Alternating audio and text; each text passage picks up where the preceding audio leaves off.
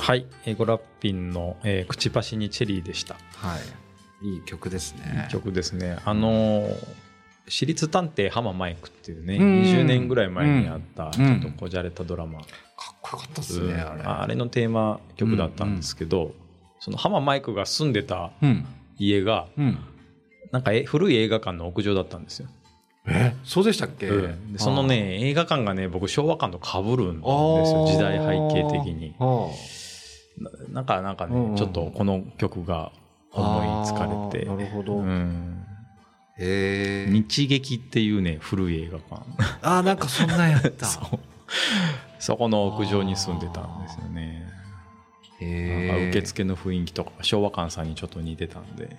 復活させないといけないですね。そうですね。なんか、うーん。いやでした。はい。えっと、その、さっきまあちょっとこう、ネガティブな話だったんで、うん。そうえっとね。ね僕ね、結構あの、過去にジョイントベンチャーって言って、うん5、6社ぐらいでチーム組んで、うんうん1個の仕事を取りに行くみたいなことをうん。何度かやったんですけども、うん。田村さんもそういうジョイントベンチャーというのかうん。わかんないですけど、うん。過去にやられていると思うんですうん。よね。うん。で、その時のうん仕事のやり方、うん。どんな風にやってるんだろうと思って。うん。そうね、うんえっと、まあ、ジョイントベンチャー、うん JV っていうじゃないですか。JV, うんって、本当に同じ設計事務所がうん2社3社組んでやる場合と、うんうんうんまあ、岡崎君みたいなグラフィックデザインとか、なんかブランディング系の、うんまあ、プロデューサーとかディレクター的うんなうん。人たちと一緒に組む場合と、のまあ JV っていろいろあるんですけど、うーん、なんか、そうですね。まあうん。気をつけてることってなると、うん。あまり、うーん、あまり密度を取りすぎないというか。密度取りすぎてえーっとっすね、なんて言ったらいいんだろを近づけないみたいな。う。近づけすぎないようにはしてます逆に？うーんとね、うんうんなんか、あーまあ例えばですよ。はいはいはいはまあ僕と岡崎君って、い。うん多分仲良しに見られてますけど月1回このラジオぐらいしか、まあそうですね。ねうんうん。でもこの距離感でもう10年以上一緒にやってるっていうのは、ああ、うーんと。いいバランスだと思うし、うん。でも街に対する思いとかいデザインに対するこう気持ちだったりポジあうん。のポジショニングっていうのは、うん。なんか近い近いから、うん。意思疎通できてるから、うん。まあ、だからそんなに密着しなくても、うん。いいパートナーでいられるっていうのがあってて。昨日どうだったみたいな話とかあんまりないですもんね。うんで多分 JV する時点でうん。ある程度そういう気心知れた仲うん。なので、まあ毎週ミーティングするうん。とかは逆にあんまりいらないのかなと、うん。まあよっぽどその時間がないとか、うんうん。あーなんか今月仕上げないといけない詰そうそう。は別ですけそどうですね。うん、あある程度のスケジュール感があってっていうのはね逆にこう、うん密にならないようにはしてますね。で役割分担がやっぱりやってるので、もう任せる。うーん。田村さんそういう人ですもんね。基本任せます、なんかね、いや僕思うんですよ。うん。田村さんとやる時の仕事と、うん。例えば広告代理店さんの、あんまりやらないですけど、代理店さんの仕事と、うん。あと横柄な客みたいな 関係あるじゃないですか。うんうん。で、どれが一番うまくいくかってなった時に、うん。任せてくれる人の仕事がうまくいくんですようんね。うんあと、その社会的にとか世間的に評価されるとかじゃなくて、うん。なんか息が長い仕事になるんですうんうよ。んで、うん。えっと、感覚が近いけれども、うん。業種が近い人もいるったりするベンジョイントベンチャーうん。があった時って、うん。それもうん。そうだねっていう感じですか、うん。田村さん。例えば建築士の、うん。若手の建築士が入ってたとして、うんん。この仕事に対してこの提案はどうなのかなみたいな、なった時。ああその時は言う。んいえもちろん言います。あのなんだろうな。そこ、うん。JV 組む以上は多分若いとか生態関係なくて、はいはいある程度同じスキルとかマイン、同じベクトルはい向いてないとできないじゃないですか。はい。だから、まあ、年上年下関係なく基うん本的に任せてそれがうんそのプロジェクトに対してあの一定のクオリティがしっかり保たれてればうん基本的に何も言わない言わないですね。ハテナが出た時はやっぱり言うんですよね。うん、ハテナが出た時、ハテナが出るっていうかね、あ、この子ちょっと手抜いてるなっていうのがね、やっぱ分かる時あってて、その時はちゃんと言いますほうね。ほうほうほう。うん。まあ言わないとね仕事自体仕事自体がね、ね成立しないんで。なりますからうね。ん。いやなんかさ難しくって、うんそうねなんなんて言ったらいいのか。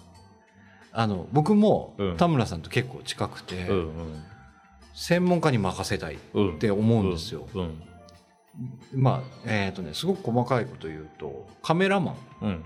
でディレクションってあるじゃないですか、うんうん晴れの日にうんこういう感じの構図で撮ってほしうん。いって言ってうん。するでしょう、うん。でその写真をと撮りましたってなった時に一応確認はするんですけど。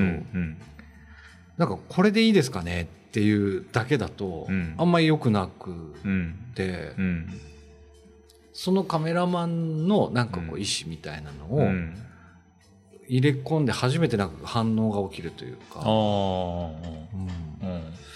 すっごい極端なこと言うと、うんもう自分でし答え出せてるんだったら、うん。その写真を撮りに行って加工すればいいだけの話なんですよね。うん。わかる。はい、うん。だからなあんまりねなんか一緒に組んだ人に対しての仕事にうんこう、なんかあけケチじゃないけど注文っていうか、化学反応を感じれれば、うん。基本あんまりなんか言わないようにしてるんですけど、うんうんそれがうん自分が嫌われたくないからそうしてるのか、うんうんそれが本当にいいのかうん分かんなくなる時とかもあったりして、したらその仕事が一個ね完成度の高い仕事に向かえば。って分かってればいいんですけど、うん。まあめってないですけど、う。うんわこれどっちなん？みたいなうん。なるほど。ないですか。あんまりなさそう、いやいや。うん。あ、ありますよ、でも。ありますうん。まあ、ううちもその建築インテリアとかのカメラ、まあ、カメラマン頼む時があって、うんうん基本抑えたい構図ってやっぱエコンテ的にうんうんなんか軽はい。くスケッチ起こして、はい。このこの構図欲しいみたいな夕方似合うから夕方がいいなみたいなぐらいのあれですよね。うんうん。このこのビルのこの角度からとかっていうのはエコンテ起こして渡すんですけど、うん。なんかねいいカメラマンってうん。それをもちろん撮りつつ、そこからもうちょっと変えた視点でも撮ってくれたりするんですよ。なんか田村さんの欲しいのは分かったと。ででもプラスこっちもいいんじゃないですかみたいな、うん。なんか提案型うん。してくれるカメラマンがいてて、はい。であとあ今ねあの萩さんを、うん想像しながら喋ってるけど、はいはいはいはい。彼は結構あなんて言うんだろうアーティスト肌で、はい。乗る仕事と乗らない仕事があってて、なんかね乗らない仕事はまあムラがあるというかね、ほう。うん、あの面白いですよ。人間人間らしいっていうか。それは建築写真でってことですか？あー。まあ建築に限らず、うん。まあでもね基本うんそうですね。僕とのやり取りはすごく楽しくやってくれてうますね。ん。こっちどうですかみたいなうん感じすぐねなんか提案し提案してくれる。あし。うん、今回補正どうしますみたいな。あー。まあ、世界観出す感じのレタッチをどうどうするかみたいな相談も必ずしてくれるし、うん。それがないそそうじゃないカメラマンって、うん。勝手にこう、まあ、勝手に言うとあれですけど、うんうん。こうなんですいつもそうそういつも通りのレタッチを起こして送ってこられるんでいやちょっとレタッチする前になんか一言欲しかったなみたいなのはねあるんですよね。オーダーメイド感がない感じしますね。うん。なんか。うん。多分、ん。そのもちろん住宅だったりオフィスだったり、ホテルだったりってもちろん性格が違うので、はい。それに応じた補正って必ず必要なんですけど、うんうんうん。そうじゃない結構割と一辺倒なレタッチすると、だからそうするとまああのなんだろうカメラの技術はもちろんあるんですけど、はいもう一回これなんか補正ちょっと暗めにとか、うんなんかちょもうちょっとしっとりとかなんかねはいはいはいはい。なんかお願いはし、ね修正お願いしたりして、ちょっと手間が増えるなっていうイメージはなるほど。ありますね。だからそうなると、うん、まあ、もう次ないかなとかそうですよね。はあったりするんですよね。難しいんですよね。難しいですようんうんチーム組む人って、いや、なんかね、その、僕はあんまりその、昔でお金ないから、うん。お金ないからっていうか、そのお客さんからいただく仕事の予算が大体ちっちゃいから、うんライターさんも入れない、うん。カメラマンも入れない、うんうんイラストレーターもまあうん。雇えないうん。みたいな仕事になると、うん。なんかね変な自分の癖が出てくるんですよ。うん別に絵がちょっとすっごいうまいわけでもないので、えー、とイラストレーターっぽくない感じにしようとか、うんで、えー、とカメラマンは当然使えないし、うんうん。コピーライターも入れなれうん。入れられないから、みたいなことになると、なんか変な個性みたいなの出てくるでしょ。うんわかる。全く一緒。あですよね。そうそれがうん。なんか作家性みたいなこと言われると僕すごい本当はハテナなんですよ。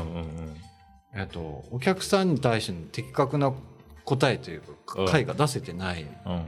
けど予算との兼ね合いでそうなったりとか、うん。まあいいですよみたいな。今回はもううちだけでやるんでとかっていうのが、いやなんかやってたなとかって思ってうん。嫌だなってなんか今今でも思っちゃいますね。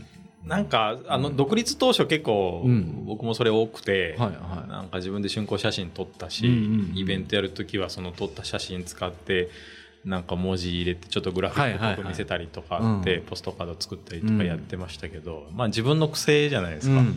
でやっぱそれなりに我流で勉強してやっていくと、なんとなくなんかレンレンズは何がいいとか、うん。時間帯いつがいいとかっていうのが分かってきてて、でもやってる時になんか、あこれ以上のクオリティは自分で出せないっていうなんかあラインが分かるというか、はいはいあやっぱここれから先はプロじゃないと無理だなみたいなのが分かるから今、うん。うんやっぱこうん、いろんな人うねいろんな人と組んで出せるし。あでやっぱそのいろんな人と組んだ時に、うん。せめて自分がやってたこの限界ギリギリのライン、ーはいはい。やっぱ当たり前に超えてないとそれはありますね。一緒にね一緒にやってる意味ないので、うん。あだからまあうん。次ちょっとないかもなみたいなのはねあるんですよね。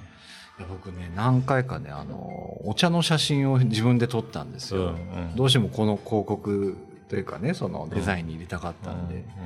でただの一杯のお茶撮るのに中で3時間ぐらいかかったんですよ。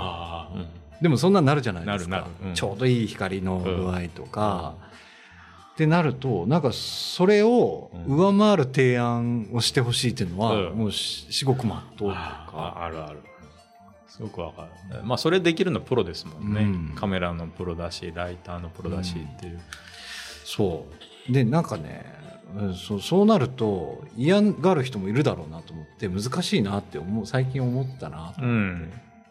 思いましたね。多分。別に誰がとかじゃないんですよ。うん。うん、多分そのいいチームって、うん。みんながある程度ディレクターできるああそうそうそうことですよね。うん。それぞれの。